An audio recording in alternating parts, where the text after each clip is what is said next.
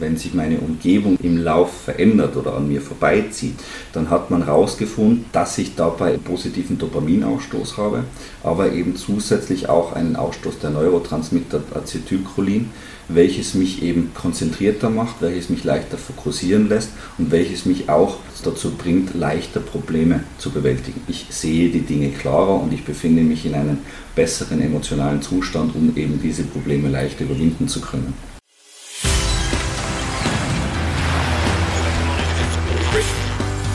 Zu wissen, der Erklärpodcast der Tiroler Tageszeitung. Hallo und herzlich willkommen zu einer neuen Ausgabe unseres Gut zu wissen Podcasts. Mein Name ist Renate Bergdold und gemeinsam mit dem Sportwissenschaftler, Gesundheitstrainer und Ernährungsberater Mario Unterwurzacher beschäftige ich mich heute mit dem Thema Laufen. Nach dem Corona-Lockdown starten wieder viele Laufveranstaltungen und passionierte Läufer scharen bereits in den Startlöchern. Viele nützen aber auch die warmen Temperaturen, um erstmals ihre Laufschuhe zu schnüren. Doch wie fängt man eigentlich an mit dem Laufen? Muss man etwas beachten? Und warum sollte man überhaupt laufen gehen? Das und vieles mehr besprechen wir in wenigen Minuten. Zunächst aber schauen wir uns fünf fantastische Fakten rund ums Laufen an. Den Rekord auf dem Laufband schaffte der Österreicher Reinhard Predel. Innerhalb von sieben Tagen legte er dabei 852,46 Kilometer zurück. Er schlief in dieser Woche nur 15 Stunden und lief 168 Stunden. Den aktuellen Weltrekord im Herrenmarathon hält Ausnahmeläufer Eliud Kipchoge mit zwei Stunden, einer Minute und 38 Sekunden seit dem Berlin-Marathon 2018. Ein Jahr später durchbrach Kipchoge in Wien bei einem nicht offiziell anerkannten Weltrekordversuch die Zwei-Stunden-Schallmauer und lief die 42,2 Kilometer in einer Stunde 59 Minuten und 40 Sekunden. Während viele Läufer im Beijing International Marathon eine Zeit von unter vier Stunden anstrebten, lief der Chinese Xu Zhenjun die Distanz einfach rückwärts in einer Zeit von 3 Stunden und 43 Minuten. Recht spät begann der Inder Faujah Singh mit dem Marathonlaufen. Im Alter von 89 Jahren startete er seine Extremsportkarriere. Mit 101 Jahren absolvierte der Ausnahmesportler seinen letzten Marathon und ging damit in die Geschichte ein. 3100 Meilen Distanz sind fast zu unglaublich, um wahr zu sein. Der Deutsche Wolfgang Schenk absolvierte diese Strecke um einen Häuserblock in New York in 41 Tagen, 8 Stunden und 16 Minuten. Um die 5000 Kilometer Marke zu knacken, lief er im Anschluss des Rennens sogar noch einige Runden dazu zahlreiche Extreme, die Läufer rund um den Globus bereits hinter sich gebracht haben. Aber irgendwann muss man auch einmal starten. Ich spreche jetzt dazu mit dem Gesundheitswissenschaftler Mario Unterwurzacher und freue mich sehr, dass er sich die Zeit genommen hat, uns in die Welt des Laufens ein Stück hineinzuziehen.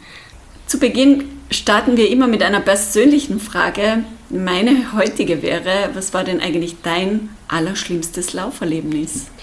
Also abgesehen von äh, doch auch äh, selbst hin und wieder mal äh, ein paar Gelenksbeschwerden oder sonst irgendwas bei zu langen Läufen, glaube ich, war das schlimmste Erlebnis bei meinen Studenten, wo ich notgedrungen die Testperson eines Cooper-Tests war, was so ein Ausdauertest ist über zwölf Minuten. Und ja, meine körperliche Konstitution gerade eher auf einem hohen Gewichtsstandard war und ich da dementsprechend nicht so tiptop abgeliefert habe, als wie ich es gern hätte. Oje, vor den also, Studenten. Ja, ungefähr die elfte Minute war dann doch gehen statt laufen, aber ich habe mein Bestes gegeben. Ausdrucksvoll Ausdauer bewiesen. Ja, die psychische hat, hat leider nachgelassen, danach die körperliche auch, aber. Aber das ist schon ein guter Einstieg, weil so geht es ja vielen. Das Laufen hat im letzten Jahr einen regelrechten Boom erlebt. Trotz vieler Absagen von Laufevents gab es auf der anderen Seite viele Einsteiger, die mit dem Laufsport neu begonnen haben. Wir sprechen jetzt heute darüber, wie man überhaupt einsteigt ins Laufen und worauf man achten sollte.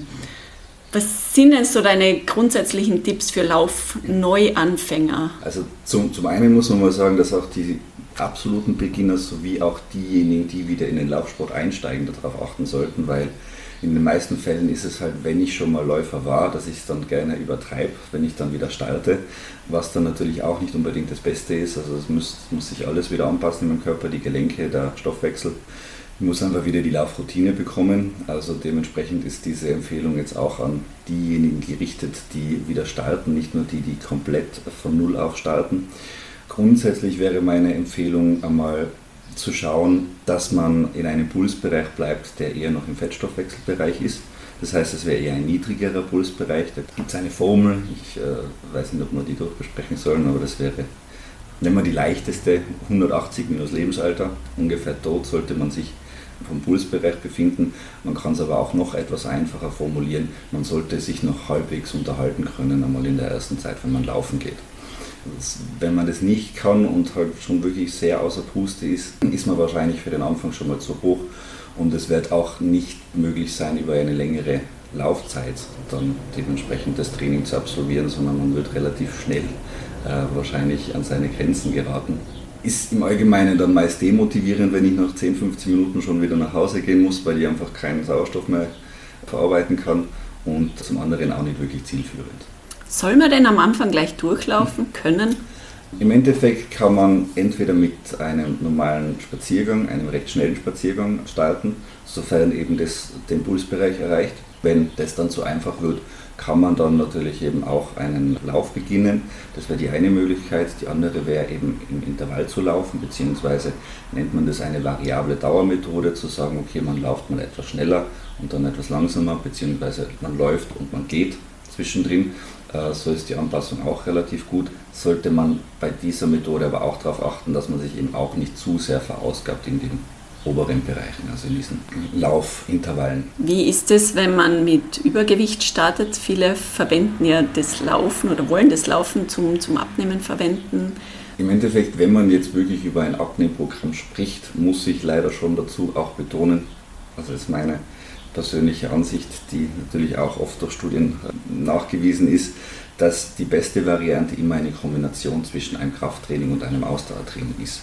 Nicht zuletzt aufgrund dessen, dass man halt auch die Beinachsen anpassen sollte, was halt bei Übergewicht auch ein Problem sein kann. Also diese fehlerhafte Belastung, diese Disbalancen, die wir alle in gewisser Hinsicht mitbringen, äh, sollten da natürlich auch etwas wegtrainiert werden und das ist halt auch sehr, sehr gut möglich im Krafttrainingsbereich.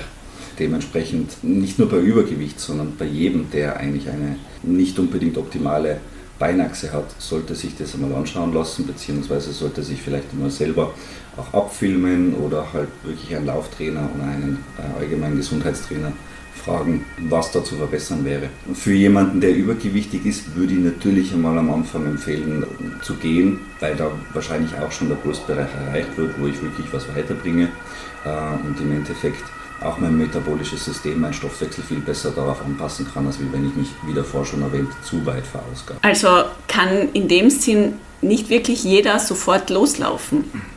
Würde ich ehrlich gesagt nicht empfehlen. Nein. Gehen, das tun wir alle täglich. Das wäre auch schon eine Sache, wo ich auf Beinachsen achten sollte. Äh, aber beim Laufen natürlich, wir haben ganz andere Stoßwirkungen in unseren Gelenken drinnen. Und wenn wir das halt permanent machen, dann kann es natürlich schon zu Problematiken im Meniskus, in der Hüfte, im unteren Rücken kommen.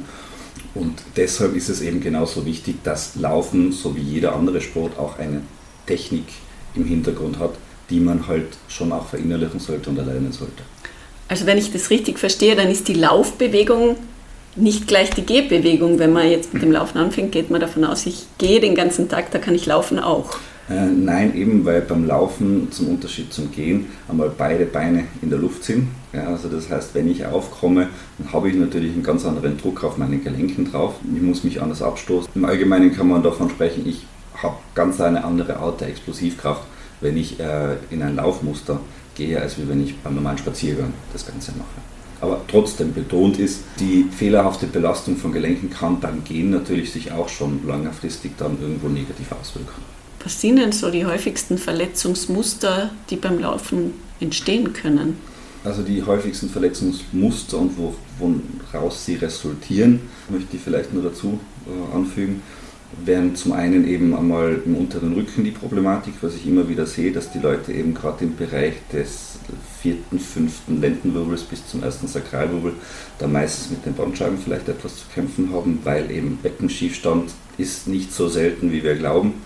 Zusätzlich auch Knieprobleme im Bereich vom Meniskus, also das ist beim Laufen natürlich eine Sache. Wir haben da einen inneren und einen äußeren Meniskus und wenn wir eben diese nicht gleichmäßig belasten, eben durch eine X-Beinstellung oder O-Beinstellung, dann kann der natürlich punktuell, also sprich an einer spezifischen Stelle dann eben abgenutzt werden und dann kommt es eben genau zu diesen Problematiken. Was meistens die Ursache äh, dieser Verletzungen ist, ist in erster Linie einmal das Fußgewölbe. Und auf das Fußgewölbe sollte ich eben ganz, ganz bewusst achten und vielleicht auch einmal zwischendurch ein paar Übungen dafür machen. Das funktioniert relativ leicht, das kann ich beim Zähneputzen machen, das kann ich beim Kaffee machen, trainieren äh, oder eben auch, wenn ich meine Socken aufräumen möchte, dann soll, könnte ich die mal mit den Zehen aufklauben und nicht unbedingt dann immer mit den Händen. Das Fußgewölbe ist ein ganz ein wichtiger Anteil für unser Geh- und Laufmuster, weil das natürlich die erste Instanz ist bezüglich einer Pufferwirkung. Das heißt, wenn wir mit unserem Fußgewölbe wo aufkommen und dann gibt es nach, dann haben wir eben schon mal die ersten, den ersten Stoßdämpfer in unserem Körper, der eben diese Kräfte ableitet, die dann eben nicht wirklich auf die Gelenke draufgehen. Weiters geht es dann natürlich zum Sprunggelenk und zum Kniegelenk und zum Hüftgelenk, wo man auch drauf schauen sollte, ob eben da diese Beinstellung dann in die Richtung auch passt. Aber wenn man das Fußgewölbe gut trainiert und es gut anpasst und einen sogenannten Dreipunktstand einmal erlernt, hat man da schon relativ viel erledigt. Weil oftmals ist es so, dass sich wirklich die anderen Gelenke dann auch automatisch anpassen und sozusagen diese Belastungsverteilung in unseren Gelenken um ein Vielfaches verbessert werden kann. Kann man pauschal sagen, wie oft sollte man die, die Muskeln dahingehend trainieren und wie lange dauert es, bis eine Disbalance ausgeglichen ist? es kommt natürlich schon etwas auf die Schwere der Disbalance drauf an. Äh, grundsätzlich kann man aber sagen, dass ungefähr ein Anpassungsprozess der Muskulatur bis zu 48 Stunden geht. Das heißt also so alle 48 Stunden mal wieder so ein kleines Training hineinpacken. Und klar muss man dazu sagen, die Anpassung passiert immer über drei Stufen. Das ist zum einen der aktive Bewegungsapparat, dann der passive Bewegungsapparat, aber dann eben auch unser Nervensystem. Das heißt, wir müssen auch erlernen, kognitiv richtig zu belasten. Und das kommt natürlich mit der Wiederholung. Also so wie wir Vokabeln in einer Sprache lernen, so wie wir allgemein studieren, so müssen wir halt eben auch unsere Körperwahrnehmung, unsere Körperrezeption regelmäßig trainieren, erlernen, sodass wir halt dann auch nicht wieder in falsche Muster hineinfallen. Das Nervensystem selber geht relativ schnell, dass natürlich die Muskulatur nachkommt, braucht halt eine gewisse Zeit. Aber grundsätzlich einmal ein bisschen auflockern vor dem Training, also vor dem Lauftraining hilft schon mal viel, gewisse Disbalancen zu beseitigen. Also es geht nicht nur darum, die eine Bereiche zu stärken, sondern man sollte natürlich auch richtig dehnen. Das ist auch ein großes Thema, damit ich da in die äh, optimale Position hineinkomme. Wie gesagt, man kann relativ schwer pauschal sagen, wie lang sollte ich ein Krafttraining machen oder ein Beinachsentraining machen, bevor ich laufen anfange, weil es halt wirklich individuell von Person zu Person unterschiedlich ist. Wenn ich jetzt starke X-Beine habe, dann sollte ich vielleicht schon zumindest mit einer Kombination anfangen und auch einmal vielleicht ein paar Kniebeugen probieren und ein paar Ausfallschritte probieren und eben wirklich schauen, dass meine Beinachse stimmt. Ein Tipp dazu wäre bei einem Ausfallschritt zum Beispiel darauf zu schauen, dass das Knie über erste und zweite Zehe drüber geht und nicht eben zu weit nach außen, nicht zu weit nach innen ausgleicht, sondern da wirklich saubere Beinachse zu haben und gleichzeitig eben das Fußgewölbe auch anzuspannen. Und dann eben, wie gesagt, mal diesen Ausfallschritt machen und dann merkt man dann relativ schnell, wo da vielleicht die Mankos auch liegen. Das merkst du vielleicht als Trainer, aber wenn ein Laie jetzt beginnt mit solchen Übungen oder auch mit dem Laufen, hat er ein verfestigtes Bild in seinem Kopf. Ähm, also was bei meinen Studenten meistens am schnellsten erkannt wird, ist das Sprunggelenk, das was etwas nach innen gekippt ist. Das wäre vielleicht einmal ein Hinweis, dass man da schaut, dass man die Sprunggelenke ein bisschen nach außen kriegt. In den meisten Fällen ist es so, dass das meistens nach innen kippt, gell, also weil das Fußgewölbe eben zu schwach ist. Das heißt, die Selbstanalyse ist natürlich nicht das Optimale. Also es wäre definitiv besser, da einen Trainer oder einen Physiotherapeuten mal aufzusuchen, weil der das natürlich genau analysieren kann und da auch die genauen Übungen dazu geben kann. Gehen wir mal zurück zum Laufen, bevor wir die Leute abschrecken mit Verletzungen. Was sind denn die positiven Aspekte des Laufens? Wieso sollte man eigentlich laufen gehen? Das kann man auch wieder unterteilen zwischen äh, Herz-Kreislauf-Benefits, aber eben auch psychischen und äh, neuronalen Benefits. Wenn wir mal zuerst bei den kardiovaskulären, also bei der Herz-Kreislauf-Geschichte bleiben, dann habe ich zum einen einmal, wenn ich eben in einem niedrigeren Pulsbereich laufe, eben bessere Effekte, wie eben zum Beispiel, dass sich mein Hämatokritwert verbessert. Das ist die Blutviskosität, also die Zähflüssigkeit des Blutes wird verbessert, sodass einfach mein System besser versorgt ist. Also mein Gefäßsystem kann Blut leichter durch die einzelnen Bereiche, also durch die einzelnen Kapillaren durchpumpen und somit meinen Körper besser mit Energie versorgen. Auch der Abtransport von Abfallstoffen wie im Laktat zum Beispiel wird erleichtert. Dadurch, dass sich das Blut in meinem Körper leichter verteilen kann, ist es natürlich für den Blutdruck auch ein sehr positiver Effekt. Also das heißt, ich habe sehr stark blutdrucksenkende Maßnahmen, wo wir ja allgemein ein sehr großes Problem in der heutigen Zeit haben. Dann äh, habe ich äh, auch in der Fettverbrennung natürlich bessere Effekte, weil eben mein, in meiner Muskelzelle befinden sich kleine Kraftwerke den nennt man Mitochondrien. Und diese Mitochondrien können sozusagen ihre Kapazitäten erweitern. Also ich kann mehr davon produzieren, ich kann effizientere Mitochondrien produzieren, die eben dafür da sind, dass eben mein Energiestoffwechsel verbessert wird. Das heißt, ich bin energiereicher über den Tag, ich verbrenne besser Kalorien und kann somit aber eben auch leichter abnehmen und eventuell eben auch Fette, die sich irgendwo angelagert haben, auch wieder leichter verwelten. Ja, also mein System wird sozusagen dazu angeregt, eben wieder energiereicher zu äh, verwelten. Und das sind eben schon mal die zwei positiven Benefits. Zum einen verbrenne ich leichter Fett, zum anderen bin ich aber schon mal grundsätzlich von meiner Konstitution aus sehr viel energiegeladener. Das ist eben genau das, was ich eben möchte. Dass sich die Herzarbeit verbessert, das haben wir eben schon gesagt. Und dann hat es aber eben auch noch positive Effekte auf meinen Hormonhaushalt und dementsprechend auch auf meine Psyche. Wenn ich laufen gehe, und da würde ich eben dann schon empfehlen, draußen laufen zu gehen und nicht unbedingt drinnen auf, auf einem Laufband, weil das Laufen draußen zusätzliche Einflussfaktoren hat, die eben positiv auf mein System wirken. Das wäre zum einen eben die Lichtgebung draußen und eben aber auch die laterale Augenbewegung. Wenn ich vorwärts laufe, wenn sich meine Umgebung sozusagen in, im Lauf verändert oder an mir vorbeizieht, dann hat man herausgefunden, das ist noch gar nicht so lange her, also gerade ein, zwei Jährchen, und zwar an der Stanford-Universität, dass ich dabei einen positiven Dopaminausstoß habe, aber eben zusätzlich auch einen Ausstoß der Neurotransmitter Acetylcholin, welches mich eben konzentrierter macht, welches mich leichter fokussieren lässt und welches mich auch äh, dazu bringt, leichter Probleme zu bewältigen. Sei es jetzt im Privatleben, aber auch im beruflichen Umfeld, ich sehe die Dinge klarer und ich befinde mich in einem besseren emotionalen Zustand, um eben diese Probleme leichter überwinden zu können. Dopamin ist im Endeffekt unser Belohnungshormon. Dopamin ist ein Hormon, das was ausgeschüttet wird, wenn wir Ziele erreichen, wenn wir Meilensteine erreichen. Das ist zum einen möglich, wenn wir beruflich irgendwo was erreichen, dann schütten wir auch Dopamin aus, weil wir haben uns auf eine Aufgabe vorbereitet, wir haben sie geschafft, wir freuen uns darüber und gehen dann weiter und wollen die nächste Aufgabe erreichen. Also es ist sozusagen ein Hormon, das was uns immer wieder vorantreibt. Das hat sich die Natur relativ gut ausgesucht. Also gerade auch früher, wenn wir auf Futtersuche waren, auf Jagd waren etc., dann haben wir uns da auch eben durch die Natur bewegt und haben eben zielgerichtet nach unserem Futter Ausschau gehalten, bis wir es halt dann eben bekommen haben. Und diese Motivation haben wir eben nur durch dieses Dopamin behalten können. Jetzt ist es eben so, dass beim Laufen genau der gleiche Effekt entsteht. Also wir können eben auch Dopamin produzieren und das auf eine natürliche Art und Weise, auf einen natürlichen Input. Wir haben eine laterale Augenbewegung, die uns auch noch dahingehend stimuliert, dass wir sozusagen dieses Dopamin optimal verwalten können wenn wir gerade in einem Problembewältigungsbereich uns befinden und über vielleicht die Arbeit nachdenken, über die Familie nachdenken. Da ist eben so ein Lauf zwischendrin, dann oftmals wirklich sehr, sehr wohltuend für unsere hormonelle Struktur und für unsere Psyche.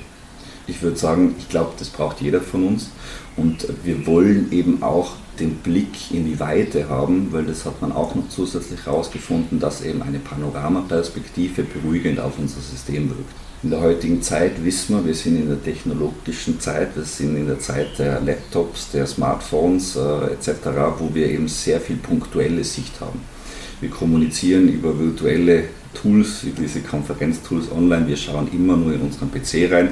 Wenn wir dann aufstehen, dann schauen wir in unser Handy rein. Wir haben immer punktuelle Sichten. Und das löst in unserem System Stress aus. Also das stimuliert unser sympathisches Nervensystem, welches eben diese, diesen dauernden Wachzustand, Fokussierungszustand eben provoziert. Und das ist natürlich nicht unbedingt gesund für uns, wenn wir das acht bis zehn Stunden am Tag machen. Manche ja wahrscheinlich noch länger, weil manche gehen ja dann nach Hause und setzen sich vor dem Fernseher und das ist dann wieder die gleiche Sache. Deswegen da dann mal rauszugehen und eben eine Panoramasicht zu haben mit einer natürlichen Lichtgebung, mit natürlichen Einflüssen, bringt uns wieder etwas zurück zu uns und zu unserer Erholung und wie gesagt, nicht nur rein körperlich, sondern auch geistig, wobei die zwei Sachen sowieso zusammengehören. Auf der anderen Seite, wenn man es evolutionsbiologisch beleuchtet, ist es nicht so, dass Laufen eine Art Fluchtreflex ist. Sprich, Adrenalin wird erzeugt beim Laufen. Wenn man jetzt gestresst schon ist durch Familie und Beruf und dann noch zusätzlich laufen geht, ist es nicht eher eine Überlastung der Systeme dann? Nein, weil eben, wie gesagt, genau diese Stresseinwirkung eigentlich was Positives für unser System ist. Sofern sie in Maßen passiert, muss man natürlich dazu sagen. wenn ich jetzt sechs Stunden laufen gehe am Tag, dann bin ich natürlich in keinem gesunden Bereich mehr. Aber das kennt man vielleicht, äh, wenn man irgendwo mal sehr, sehr aufregende Sachen erlebt hat, wenn man Bungee-Jumping gegangen ist oder irgendwann mal eine Achterbahnfahrt miterlebt hat. Danach ist man ja glücklich, oder? Also man hat ein sehr positiv gestimmtes Gefühl und danach schläft man eigentlich relativ gut, weil halt sozusagen das System sich die Waage hält. Also es geht immer darum, dass mein sympathisches und mein parasympathisches System in einer Waage sich befinden die Waage, die bekommen wir halt leider nicht mehr, aufgrund dessen, dass wir halt nur diesen Negativstress, also diesen Distress äh, bekommen, der sich halt eben leider auf gewissen sozialen Medien oder allgemein in elektronischen Devices befindet. Ähm, und dieser reale Stress, wo wir wirklich Adrenalin, Epinephrin, also der Unterschied zwischen Adrenalin und Epinephrin ist eigentlich nur, das eine ist im Gehirn produziert, das andere im Körper. Im Endeffekt ist beides ein Stresshormon, das was uns aber positiv stimuliert. Und genau diese Stimulation wollen wir eigentlich. Die kann ich natürlich auch durch andere Prozesse generieren, aber Laufen wäre eben einer davon. Ich produziere Adrenalin, Dopamin, Acetylcholin und diese Aspekte helfen mir dabei dann aber eben auch nachträglich dementsprechend wieder in diesen entspannten Zustand zu kommen.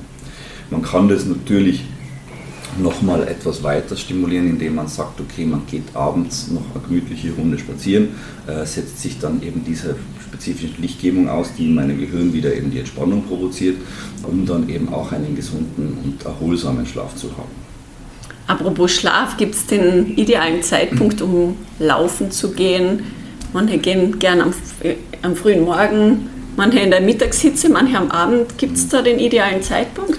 Kann man so nicht sagen. Natürlich am Morgen laufen zu gehen, die Lichtgebung am Morgen, die, der ich eben ausgesetzt bin, ist dabei natürlich optimal, weil mein Körper dabei zum einen auch mehr Dopamin ausstoßen kann, aber zum anderen eben auch Cortisol.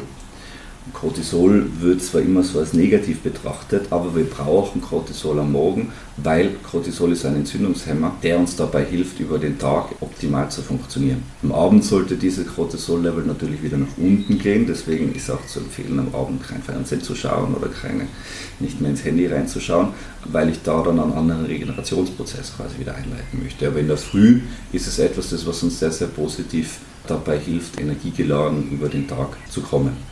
Im Allgemeinen muss ich aber dazu sagen, dass natürlich jetzt nicht nur die einmalige Bewegung Priorität hat, sondern ich sollte mich den ganzen Tag immer wieder mal bewegen. Das ist natürlich in Ordnung, wenn ich in der Früh mal eine halbe Stunde beispielsweise laufen gehe. Ähm, aber trotzdem darf ich nicht vernachlässigen, dass ich auch über den Tag verteilt einmal fünf bis zehn Minuten Bewegung reinbringen sollte in mein System. Im besten Falle eben nach einer Mahlzeit, weil da mein Insulinspiegel dann etwas gesenkt wird und das natürlich auch wieder positiv für meine Verbrennung, aber auch für mein gesamtes Wohlbefinden ist. Apropos Mahlzeiten, sollte man sich als Läufer anders ernähren? Hat man da andere Bedürfnisse? Also es geht immer darum, welche Art des Laufens ich dann dementsprechend bevorzuge. Also bin ich ein Bergläufer, bin ich ein Sprinter, bin ich ein Langstreckenläufer auf der Ebene. Diese verschiedenen Arten, diese verschiedenen Methoden bedürfen natürlich auch unterschiedlichen Nährstoffen. Wenn ich jetzt beispielsweise ein Bergläufer bin, der eben unterschiedliche Steigungsgrade hat, unterschiedliche Intensitäten hat, weil einmal geht es gerade, einmal geht es steil bergauf, dann brauche ich eben eine sehr gute Flexibilität, was die Verbrennung zwischen Kohlenhydraten und Fetten betrifft. Das bedeutet, mein Körper braucht natürlich bei höheren Intensitäten eher Kohlenhydrate, weil er eben da nicht mehr die Fette wirklich optimal verbrennen kann. Und wenn er eben in den niedrigeren Intensitäten unterwegs ist, dann hat er eigentlich meistens ein Mischverhältnis zwischen Kohlenhydraten und Fetten. Das bedeutet, bei niedrigen Intensitäten fängt der Körper zuerst mal an Kohlenhydrate zu verbrennen und dann eben hinten hinaus über die Langzeitausdauer muss der Körper dann dementsprechend Fette optimal verbrennen können. Und danach muss sich dann dementsprechend auch die Ernährung etwas liegen.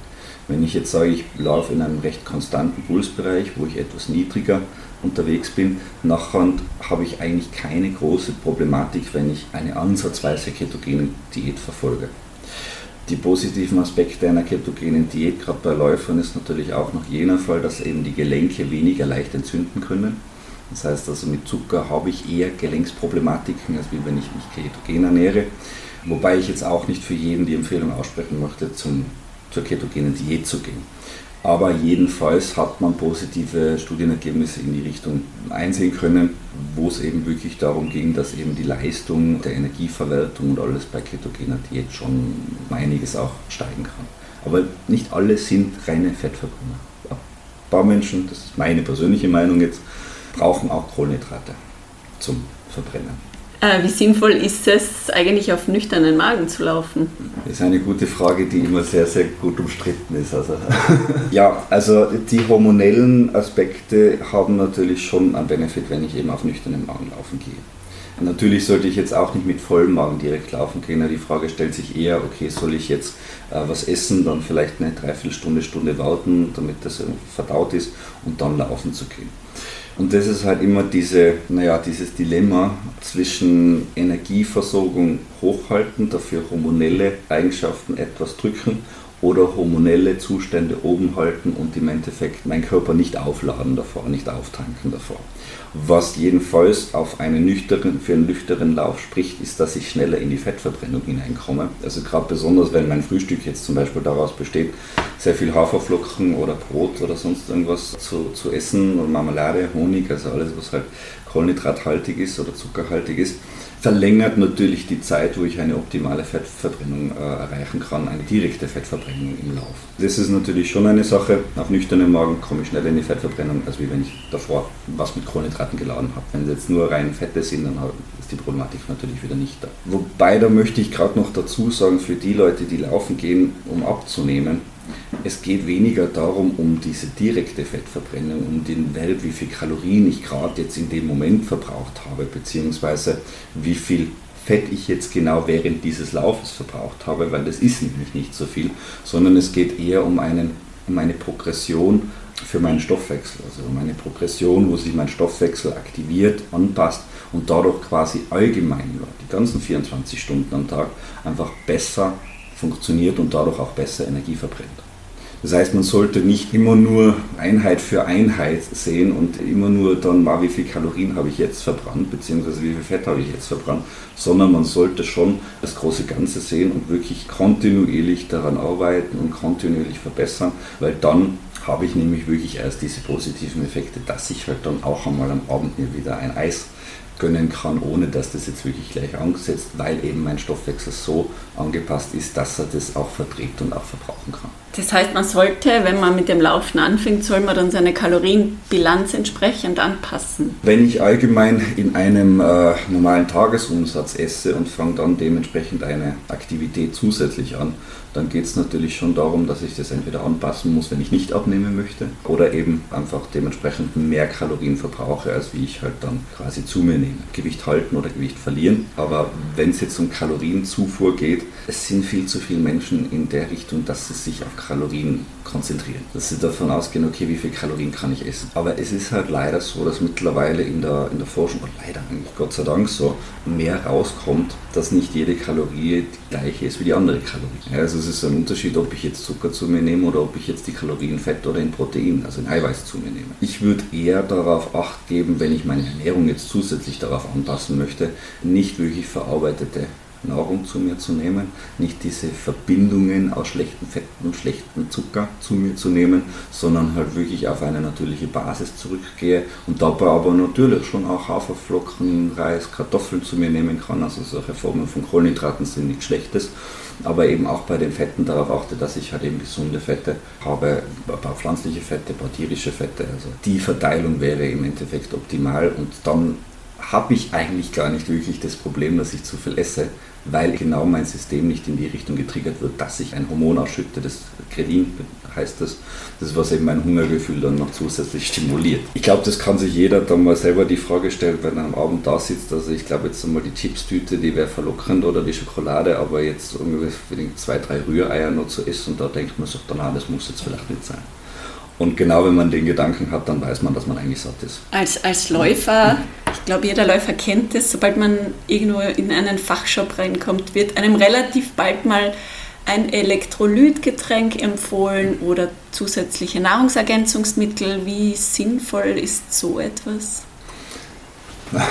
Also da scheiden sich die Geister natürlich ganz, ganz extrem. Gell? Also ich habe da auch immer wieder Diskussionen, auch auf der FH zwischen verschiedenen Dozenten, was ja auch gut ist meiner Meinung nach. Also Ernährung ist so ein breites Thema, wo sehr viele verschiedene Meinungen sind, aber nicht zuletzt aufgrund dessen, weil einfach jeder Mensch individuell ist.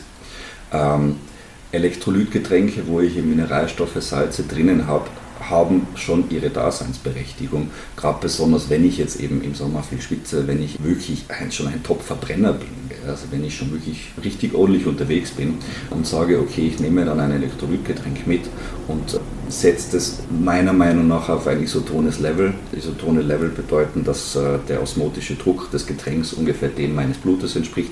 Sozusagen muss der Körper nicht wirklich viel arbeiten, um es aufzunehmen. Wenn ich jetzt hypotone Getränke zu mir nehme wie Wasser, dann muss der Körper zuerst das dann wieder mit Salzen anreichern, beziehungsweise etwas dickflüssiger machen, sodass es ins Blut abgegeben werden kann. Und wenn ich hypertone Getränke zu mir nehme, dann muss der Körper Wasser abgeben, um das wieder zu verdünnen, um es dann wieder zurück aufzunehmen. Isoton ist in dem Fall perfekt, weil der Körper einfach da keine Vorarbeit leisten muss dafür. Und er aber eben dann trotzdem die notwendigen Salze bekommt, um leistungsfähig zu bleiben. Das ist aber das gleiche Prinzip wie mit den Fasten zum Beispiel. Wenn ich jemanden, der einen sehr niedrigen Körperfett hat, der viel Muskulatur hat, auf eine fünftägige Fastenkur schicke, dann wird der natürlich Muskulatur abnehmen und vielleicht nicht unbedingt den besten Effekt daraus haben. Wenn ich aber jemanden mit einem Körperfettgehalt von 20, 25 Prozent nehmen würde, dann könnte der natürlich einmal anfangen, sein metabolisches System so anzuregen, dass er selbstständig wieder Fette verbrennt. Ja? Wobei man natürlich dazu sagen muss, jetzt fünf Tage Fasten auf eigen Verantwortung bitte nicht. Das sollte immer geführt sein, also mit dem Arzt dabei, mit dem Diätologen dabei. Intermittierendes Fasten wäre etwas, was man zum Beispiel mal vielleicht ausprobieren könnte, ob es das Richtige für einen ist. Das wäre das eine vom Supplement her, wenn wir jetzt über, über, über Mineralstoffgetränke sprechen, weil die sind immer ein bisschen verrufen. Äh, zum einen, die anderen sind dafür, die anderen sind dagegen. Meine Meinung dazu ist eben individuell zu bleiben und zu schauen, okay, habe ich den Bedarf, muss ich meinen Körper damit wirklich zusätzlich aufladen oder habe ich noch genügend eigene Reserven in meinem System drinnen, die ich mir über die letzten Wintermonate vielleicht angespeichert habe, sodass da nicht wirklich ein großes Manko dann da drin besteht. Bezüglich anderer Nahrungsergänzungsmittel bin ich schon definitiv besser gestimmt. Das wäre eben zum Beispiel Omega-3. Also Omega-3-Kapseln sind einfach für unsere Gelenkfunktion, für unsere hormonelle Produktion sehr, sehr positiv und es ist sehr, sehr schwer, die mit der normalen Ernährung wirklich abzudecken. Dementsprechend ist das meiner Meinung nach ein Supplement, das man schon ohne Probleme nehmen kann. Vitamin D, gerade in den Wintermonaten, ist auch etwas, wo wir sehr stark ein Manko haben, was sich dann auch wieder auf unser Hormonsystem auswirkt, auf unser Steroidhormonsystem. Testosteron zum Beispiel ist abhängig von Vitamin D, von Zink, von Magnesium aber eben auch. Also da wäre jetzt zum Beispiel das Salz wieder ein Punkt, wo man dann schon drauf schauen müsste oder könnte. Aber letztendlich die wirklich optimale Empfehlung kann man nur nach einem Blutbild dazu geben. Aber grundsätzlich, wenn man es jetzt mal oberflächlich betrachtet, dann sagt man, okay, wirklich Sportler, die schon lange Zeit da drin sind, ob jetzt im Ausdauer oder im Kraftsport, ist die Rechtfertigung, Supplemente zu nehmen, eher gegeben, als wie bei Leuten, die halt gerade erst anfangen. Wenn wir wieder zurück zu den Anfängern gehen, wie weiß ich denn, wie lange ich laufen soll, wie oft ich laufen soll, in welchem Pulsbereich ich auch laufen soll? Also eben der Pulsbereich, der ist mal für die einfache Berechnung eben diese 180 minus Lebensalter, dass ich mich ungefähr in diese Richtung befinden sollte. Oder eben die Atmung, dass ich mich nach halbwegs normal unterhalten kann. Das wäre mal für den Anfang, glaube ich, sicher kein schlechtes Modell.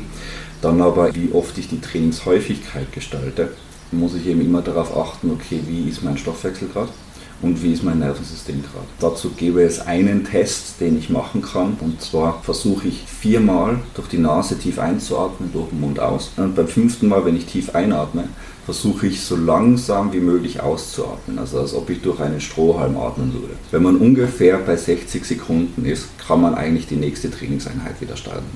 Wenn ich niedriger bin, also wenn ich bei 40, 45 Sekunden bin oder sogar 30, also 30 ist sehr, sehr unterdurchschnittlich. Das bedeutet, dass eben meine CO2-Level in meinem System noch relativ hoch sind. Und eben CO2 ist halt etwas, was ein recht guter Indikator dafür ist, ob ich das nächste Training starten kann oder nicht. Eine CO2-Resistenz im Körper bedeutet ein besseres Fitnessniveau. Ich komme mit einem erhöhten Kohlenstoffdioxid ansteht in meinem Körper besser zurecht. Also wir atmen Sauerstoff ein und atmen CO2 aus. Je mehr CO2 wir halten können in unserem Körper, desto fitter sind wir, desto ausdauernder sind wir. Um diese CO2-Resistenz zu verbessern, empfiehlt es sich eigentlich hauptsächlich immer durch die Nase zu atmen. Weil bei der Mundatmung ein sehr starker Ausstoß von CO2 passiert.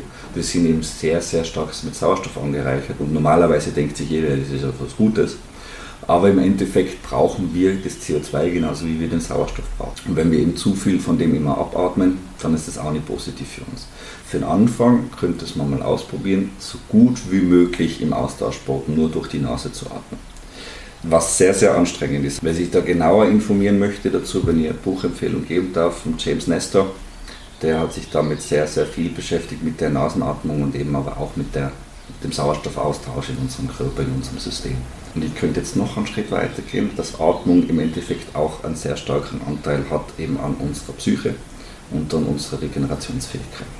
Äh, wenn wir einatmen, aktivieren wir unser sympathisches Nervensystem, also das heißt unser Stresssystem. Und wenn wir ausatmen, aktivieren wir unser parasympathisches System, das heißt unser Entspannungssystem je nachdem, wie gut wir uns da in der Homöostase befinden, beziehungsweise wie gut die Variabilität da drin ist, bestimmt unser Gesundheitsniveau und zwar in der Form der HRV, also der Herzratenvariabilität. Also HRV ist jetzt gerade ein großes Thema, also das heißt, äh, wie ist das Verhältnis zwischen meinem sympathischen und parasympathischen System, wie ist mein Einatmen und mein Ausatmen. Und je ökonomischer ich damit umgehen kann, desto besser ist es für meinen Stoffwechsel und desto besser ist es aber eben auch für meine Psyche, für meine Stressresistenz. Und das hätte dann dementsprechend der Austauschsport, der Laufsport auch noch an Benefits zu, zu bieten. Das ist auch ein gutes Stichwort, nämlich Thema Entspannung. Wenn man startet, ist man übermotiviert. Mhm. Man möchte am liebsten jeden Tag rausgehen. Gibt es da Empfehlungen, wie oft sollte man gehen und vor allem, wie gestaltet man dann die Pausen dazwischen? Mhm. Und warum sind die so wichtig?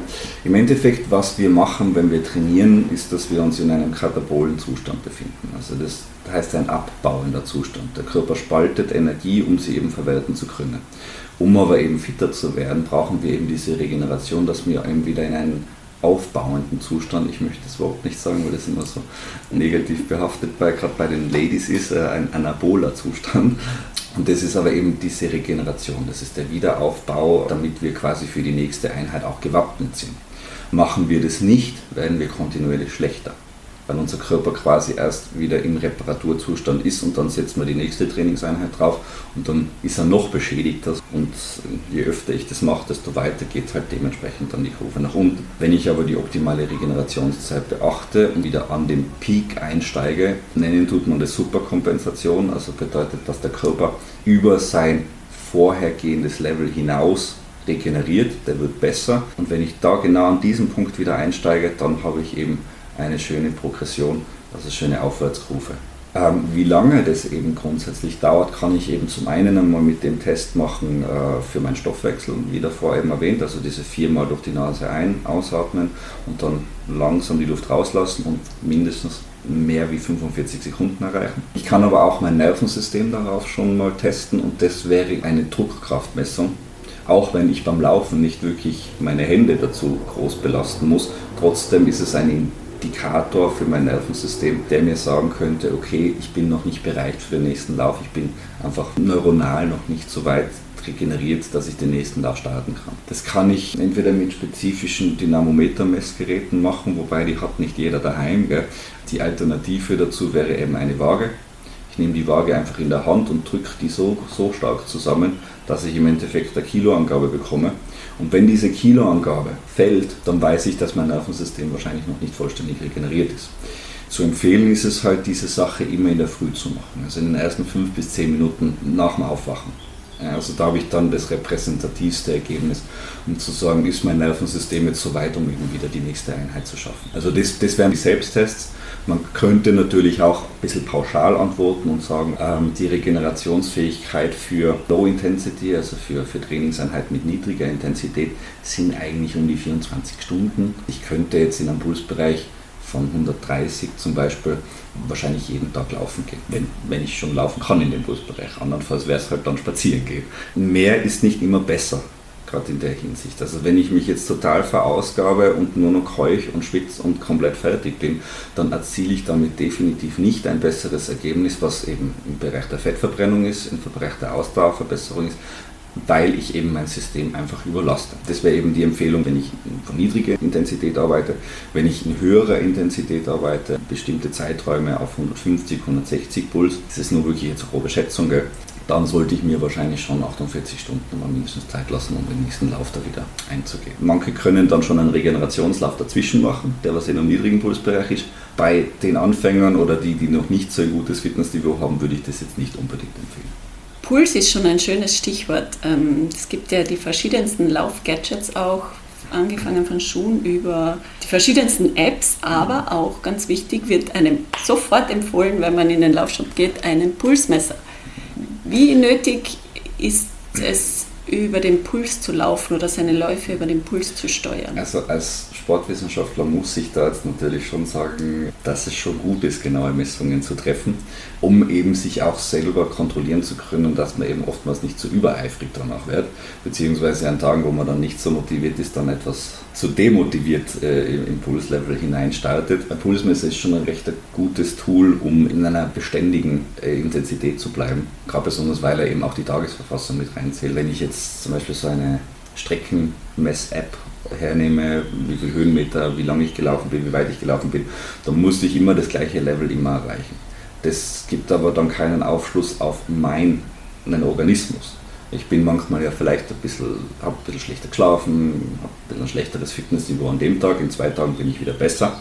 Da hätte ich dann natürlich vielleicht wieder die Problematik, dass diese beiden Trainings, die zwar gleich lang waren, die gleich schnell waren, die gleich weit waren, nicht die gleiche Einwirkung haben, als wie wenn ich nach Pulsbereich gegangen wäre. Meiner Erfahrung nach, auch wenn wir eben Ausdauertests immer auf der FH dann durchgehen, ist, dass man sich schon, wenn dann einen Puls gut zulegen sollte. Aber besonders, weil es, soweit ich das jetzt weiß, nicht wirklich teuer, teurer ist, im Gegenteil sogar günstiger ist, als wenn ich diese Uhren da manchmal kaufe. Äh, und diese Uhren aber in Wahrheit eben äh, schon oftmals sehr starke Messfehler aufzeigen. Also da haben wir dann fünf bis zehn Schläge mehr als wie in der Realität. Und sagen wir mal, zehn Schläge machen dann schon was aus. Gell? Ob ich dann zehn Schläge drüber bin oder zehn Schläge drunter bin, da gibt es dann natürlich schon Unterschiede. Dementsprechend, man muss nicht viel Geld dafür ausgeben. Ein simplen Pulsmesser mit Uhr, oftmals im Angebot bei die 25, 30 Euro und die Sache passt. Die anderen Gadgets eben, wie gesagt, ist natürlich super, um das zu verfolgen. Ich würde aber nicht jedes Mal komplett verbissen da immer wieder meine Zeit verbessern wollen. Weil dann bin ich da in so einer Spirale drin, wo ich, wo ich wahrscheinlich nicht mehr gesund arbeite, sondern eben nur noch auf Leistung arbeite. Und ich würde immer sagen, also jetzt reiner Leistungsbezug sollten wir vielleicht den Leistungssportlern überlassen wir sollten halt vielleicht doch trainieren, um gesund zu werden, um gesund zu sein und um gesund zu bleiben. Das ist aber leichter gesagt als getan. Das wirst jetzt den, den ambitionierten Läufern, die, die Laufevents, wir haben es vorhin angesprochen, die starten jetzt alle wieder. Da äh, möchte man ja mithalten. Das stimmt. Ich muss auch selber sagen, ich bin ja auch so jemand, der zwar eigentlich in seiner sportlichen Tätigkeit pensioniert ist und nur noch für sich selber trainiert, trotzdem muss ich mich selber immer wieder mal ein bisschen selbst beweisen. Ich glaube, das gehört auch ein bisschen zu dem Sport dazu. Ich glaube, in einem gewissen Umfang ist es auch nicht schlechtes. Es ist auch mal gesund, solange man das nicht das ganze Jahr über vielleicht macht. Weil, muss ich ja doch überlegen, man verdient jetzt keine Millionen bezüglich mit Werbeverträgen oder sonst irgendwas damit. Also man sollte natürlich auch ins hohe Alter noch gesund sein. Aber ich sage jetzt, wenn man da mal einen Marathon mitlaufen will und sich wirklich spezifisch darauf hintrainieren möchte, ist da auch nichts Schlechtes dabei. Ja, sofern es jetzt halt nicht äh, katastrophal ungesunde Züge dann zu sich nimmt und man läuft halt 20 Marathons im Jahr und versucht halt immer auf diesem Top-Level zu bleiben. Das ist eben auch so ein Punkt, wie ich am Anfang erzählt habe. Ich bin auch nicht immer auf meinem Top-Level und das ist auch gut so. Also man, man, muss jetzt nicht immer die, die komplette Leistung abliefern. Das, der Körper braucht auch mal wieder Zeit, um zu regenerieren. Aber war die Frage, wie man sich optimal auf so einen Marathon vorbereiten. Die Frage wäre eher, ist es sinnvoll, generell mit einem Laufplan vielleicht zu trainieren oder eben nicht, weil man dadurch dann vielleicht mehr in den Leistungsfaktor hineingetrieben wird? Es kann schon ein Laufplan sein, aber er sollte halt darauf Bezug nehmend sein, auf einen Pulsbereich, auf eine Regenerationszeit, auf ein, ein Körpergefühl. Da ist natürlich die, die Planung, die periodische Planung sicher was Positives, was äh, den Effekt natürlich verbessert. Wenn jetzt der Laufplan darauf basierend ist, wie viele Kilometer ich jetzt jeden Tag laufen muss, dann könnte es wahrscheinlich dann wieder vielleicht in die andere Richtung schlagen. Also das ist halt meine Ansicht dazu. Mhm. Aber klar, um eine gewisse Kontinuität reinzubringen, ist eine spezifische Planung nie was Schlechtes. Und da müssen wir auch wieder die Leute unterscheiden. Es gibt halt die, die es dann gerne übertreiben, dann gibt es aber die, die dann sagen, jetzt muss ich noch dreimal die Woche laufen gehen, jetzt mache ich es morgen, jetzt mache ich es morgen, mache ich nächste Woche dann, dann viermal. Äh, da ist natürlich dann eine direkte Planung, du gehst am Montag, am Mittwoch und am Freitag laufen, natürlich schon auch was Positives, gell, dass man da einen Fixtermin halt drinstehen hat oder eine Fixangabe drinstehen hat, sodass man einfach auch dabei bleibt. Kontinuität immer vor Intensität. Man kann nicht einmal dann laufen gehen und sich komplett fertig machen und dann meinen, dass das jetzt gleich viel wert ist als für die drei. Ja. Eines der wichtigsten Themen fällt mir gerade auf. Haben wir bis jetzt noch gar nicht angesprochen, machen wir das äh, aufs Ende hin. Laufschuhe. Braucht man Laufschuhe? Worauf muss man achten bei Laufschuhen? Ist es egal? Im Endeffekt ist es so, es gibt auch ja die Laufschuhe, die dann spezifische Einlagen haben, damit ich eben meine Beinachse auch noch verbessern kann. Das Beste ist natürlich selber diese Beinachse zu verbessern, also selber diese Stabilität zu haben, weil eben mit dieser Stabilität in meinem Fußgewölbe auch diese Pufferwirkung, diese Stoßdämpferwirkung kommt, die eben den Druck von meinen anderen Gelenken wegnimmt. Grundsätzlich aber schon mal die richtige Achse zu haben, ist schon mal nichts Schlechtes. Was ich damit sagen will, zu sagen, ich habe den perfekten Laufschuh, deswegen muss ich das andere nicht mehr machen, das gilt halt nicht. Also da gehört schon beides dazu. Dann ist es auch so, dass eben natürlich für jeden Sport gibt es verschiedene Schuhe. Und das hat auch seinen Grund. Der erste Grund dafür ist, dass wir halt leider da etwas verweichlicht sind und halt nicht mehr wirklich barfuß laufen können, weil wir halt die ganze Zeit in Schuhen rumlaufen, weil wir halt wirklich unser Fußgewölbe schwächen durch diese Schuhe. Deswegen würde ich auch immer mal wieder empfehlen, einmal barfuß gehen, einmal barfuß durch den Wald gehen, einmal barfuß am Strand gehen. Ich glaube, das kennt vielleicht jeder beim langen Strandspaziergang ohne Schuhe. Kann da auch mal Muskelkater in den Füßen sein. Gell? Die Sachen wären meiner Meinung nach schon essentiell, das immer wieder zu machen, gerade wenn ich passionierter Laufsportler bin. Auch barfuß laufen? Äh, das kommt auf den Untergrund drauf an. Also ich sage jetzt einmal, äh, am Sandstrand barfuß zu laufen über kürzere Dauer, nicht schlecht, aber auf dem Asphalt natürlich nicht. Laufschuhe haben eben, wie gesagt, in ihrer Fußsohle diese Pufferwirkung drin, die natürlich dann auch wieder zusätzlich positiv verstärkend wirkt, eben dass meine Gelenke entlastet werden. Deswegen finde ich schon, dass ein gescheiter Laufschuh wichtig ist gerade eben wenn ich Langstreckenläufe und sowas eben dann wirklich absolviere. Aber auch mal barfuß gehen oder barfuß am Strand laufen, sicher nicht schlecht ist, um das eben noch etwas zu ergänzen. Aber mal zu dem nächstgelegenen Händler gehen und eine Laufanalyse machen da drin, um sich dann einen geeigneten Laufschuh zu kaufen, würde ich schon empfehlen. Dann jetzt zum Ende hin würde ich dich bitten, Mario, dass du mir einfach deine fünf besten Tipps gibst, wie man gesund und glücklich läuft. Runterbrechen ist immer das Schwierigste. gerade die ausschweifenden Dozenten, wenn wir vier Stunden Zeit haben, dann geht das immer leichter, als wie wenn wir es runterbrechen müssen auf, auf zwei. Ja, also Nummer eins ist mal definitiv äh, Kontinuität vor Intensität. Also regelmäßig laufen, regelmäßig bewegen, regelmäßig meinem Körper den Input geben, dass er Energie verbrennen soll, dass er eben Bewegung braucht. Das ist ganz, ganz essentiell, äh, dass der Körper auch weiß, okay, er muss sich bewegen, damit er auch belohnt wird. Wir sind früher auch jagen gegangen, um dann essen zu können. Das war was anderes, als wie zum Kühlschrank zu gehen und dann, sag ich mal, seinen Snack rauszusuchen. Also das ist einmal Punkt 1. Auch noch aufgrund dessen, dass die Motivation leichter nachlässt, wenn ich mich so fertig mache immer anstatt dass ich am nächsten Tag dann doch halbwegs fit noch in den Tag starten kann und diese positiven Eigenschaften der Anpassung genießen kann. Dann Punkt 2 ist wirklich die Anpassung meiner Ergonomie beim Laufen. Also sich da vielleicht wirklich einen Fachmann suchen, der einen mal analysiert, der einen eigentlich Tipps gibt, wie man eben diese Beinachse verbessert, wie man diese allgemeine Positionierung aller Gelenke verbessert, um eben auch entlastend wirken zu können. Was wir noch nicht angesprochen haben, ist äh, die Rückenmuskulatur. Also Rückenmuskulatur stärken ist auch ein ganz ein wichtiger Teil für jeden Läufer. Also Rücken- und Core-Muskulatur, also die Körpermitte natürlich auch, weil eben die Atemdynamik dadurch ganz, ganz essentiell verbessert wird und natürlich auch die Absicherung für den Bewegungsapparat verbessert wird. Ja. Und mit einer besseren Atemdynamik bringe ich auch bessere Leistung zusammen, weil einfach der Sauerstoffaustausch viel, viel besser läuft. Punkt 3 ist die richtige Ausrüstung sich auszusuchen, also im Endeffekt sich da auch beraten zu lassen und die optimalen Tools für sich selber zu finden. Das geht eben natürlich von den Schuhen mal weg, aber eben auch die verschiedenen Messinstrumente, die mir halt am besten passen. Da kann ich nur Empfehlungen geben, aber jeder ist da ein bisschen anders gepolt in dem, was, wo er hin will und was er machen möchte. Punkt 4 wäre, sich immer darauf zu fokussieren, dass es nicht nur um das Training selber geht, sondern eben auch um die Ernährung. Weil das, was ich halt auch verbrenne oder verbrennen kann während dem Training, ist auch ein wichtiger Bestandteil davon, wenn nicht sogar noch der wichtigere, dass mein Stoffwechsel eben auch rund läuft. Ich muss ihn zum einen durch, durch das Laufen ankurbeln, aber ich muss ihm natürlich auch die richtigen Nährstoffe geben, um sich zu regenerieren, um eben auch Energie verwerten zu können. Ein Punkt wäre noch, der mir persönlich immer ganz wichtig ist, ist, dass man auch wirklich die Zeit genießt, dass man sich auch wirklich die Gedanken macht, ich nehme mir gerade Urlaub von meinem Alltag, ich habe gerade Kurzurlaub davon, ich kann mich mit mir beschäftigen, ich kann mich mit meinem Körper, mit meiner Gedankenwelt beschäftigen und das auch wirklich ganz bewusst wahrnehmen und auch zu schätzen wissen, dass einem die Möglichkeit überhaupt besteht, sowas zu machen.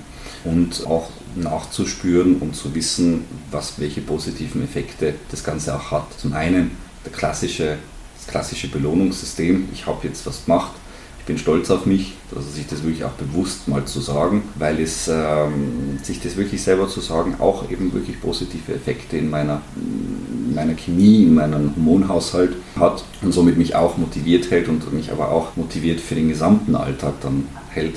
Ziele erreichen ist immer was Positives. Und ja, einfach die Körperwahrnehmung wirklich permanent und bewusst zu steigern und zu schauen, was sich alles wirklich entwickelt, weil das ist das Schöne an dem, ganzen Sport eigentlich dann.